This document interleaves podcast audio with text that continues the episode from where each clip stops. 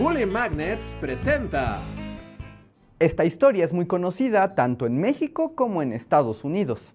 En 1836, el enorme territorio de Texas declaró su independencia de México y se estableció como una república independiente. Tras años de enfrentamientos y negociaciones, los tejanos se libraron del gobierno mexicano por agravios que listaron como al fin somos libres de la tiranía militar, de la intolerancia religiosa y podemos construir una sociedad mejor, con escuelas, justicia para todos y esclavos.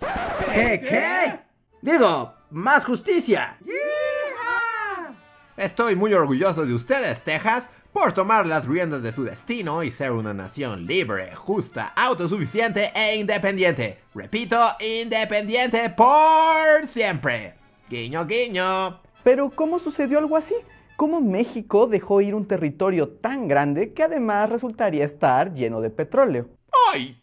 Eso no me lo esperaba. Como de costumbre, la pérdida de Texas es una cuestión compleja con múltiples causas que... O sea, sí tiene que ver con la intervención estadounidense, pero también tenemos... O sea, sí, pero tenemos que tomar en cuenta... Ah, ah, bueno, como quieran.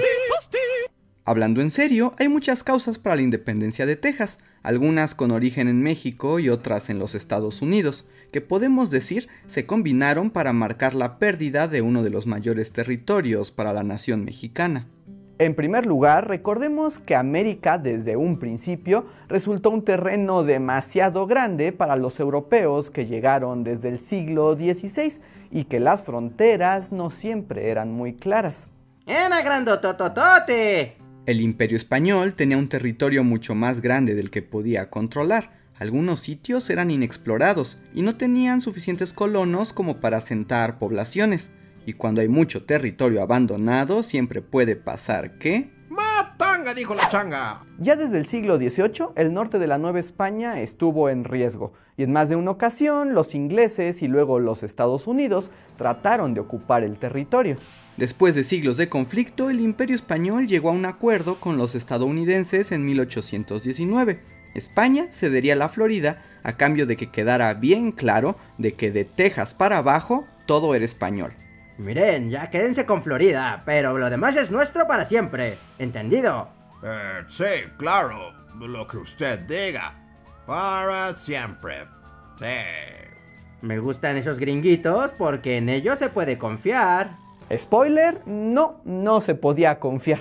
Porque otra de las causas tiene que ver con la propia naturaleza política de Estados Unidos, que desde su independencia emprendió un proceso de expansionismo hacia el oeste, bajo el destino manifiesto, un postulado ideológico que más o menos decía, los Estados Unidos somos los elegidos de Dios, y debemos ir a donde queramos, adueñarnos de todo e imponer nuestros valores como universales. Lo dijo Dios. Pero qué agradable sujeto. Si quieren saber más de estos temas, tenemos una sección dedicada al viejo oeste. Les dejamos la lista de reproducción aquí en las etiquetas.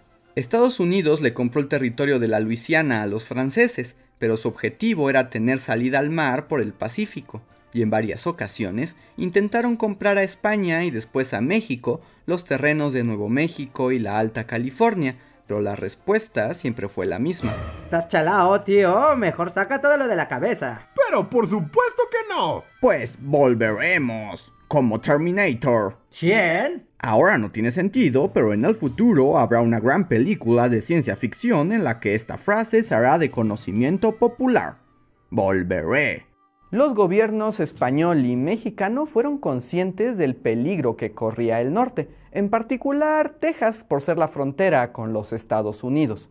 Así que la estrategia fue poblarla. El problema es que mm, nadie quería ir. Ay, es que está bien lejos y no me gusta el desierto. Yo prefiero una vida más tropical. ¿Quién manda tener un país tan grandototote? Entonces a los gobiernos se les ocurrió una gran idea por llamarla de algún modo. Vamos a abrir las fronteras de Texas e invitaremos a la gente del norte, a los gringos, a que se vayan a vivir ahí.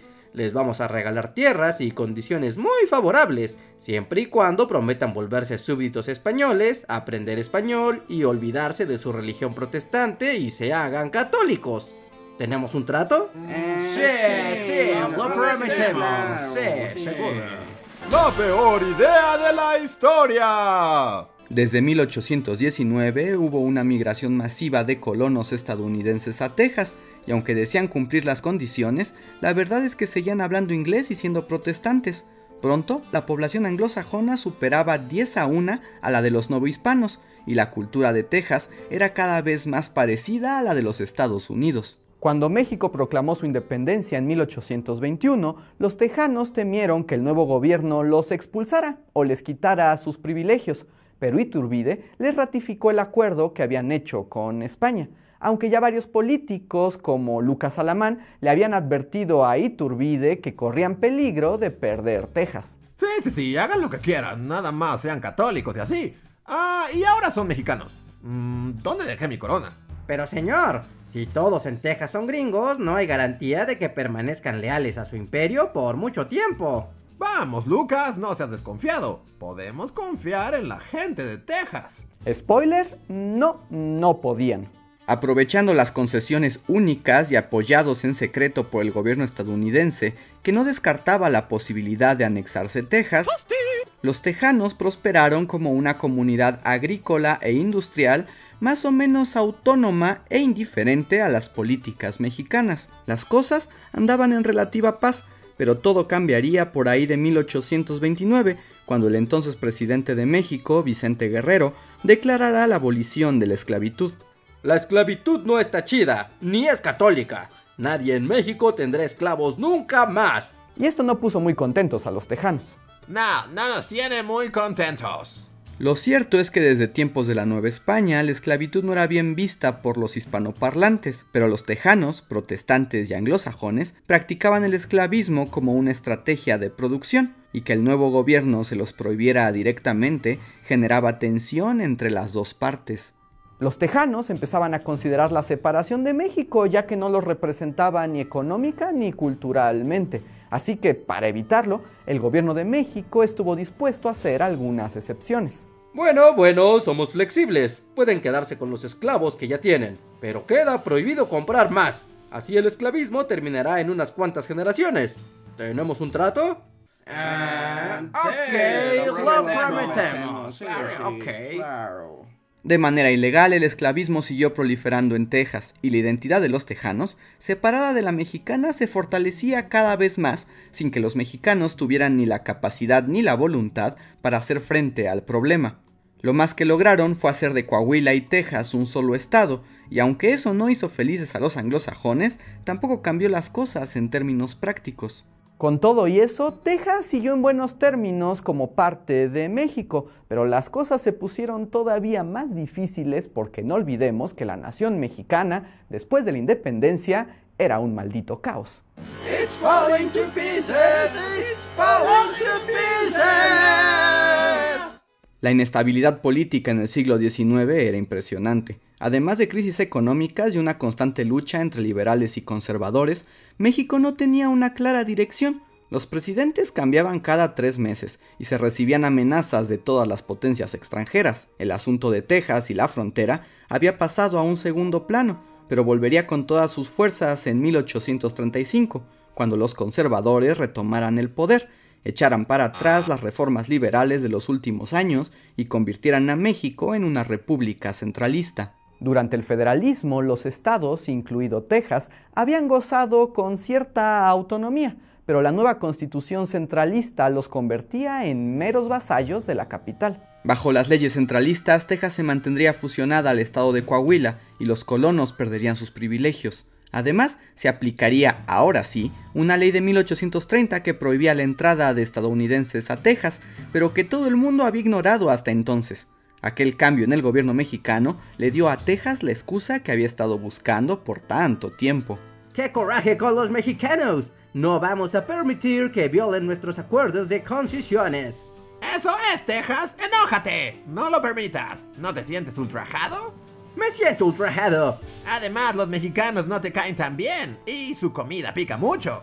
Toda mi vida he odiado las enchiladas. Vamos, vamos. Sabes qué es lo que tienes que hacer. ¡A la independencia!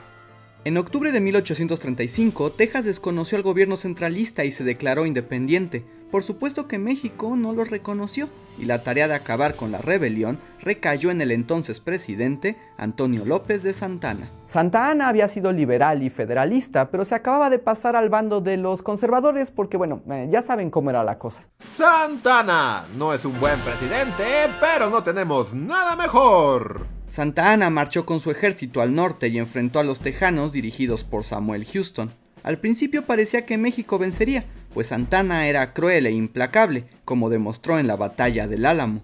Sin embargo, el presidente mexicano se confió y en abril de 1836 fue emboscado por las tropas de Houston y hecho prisionero. ¡Anticlimático! Como prisionero, Santa Ana fue obligado a firmar los tratados de Velasco, con los que reconocía la independencia de Texas. El gobierno de México, sin embargo, no reconocería la independencia por varios años y hasta tratarían de recuperar Texas sin mucho éxito. Cuando era claro que México jamás recuperaría Texas, no le quedó de otra más que aceptarlo, aunque con condiciones.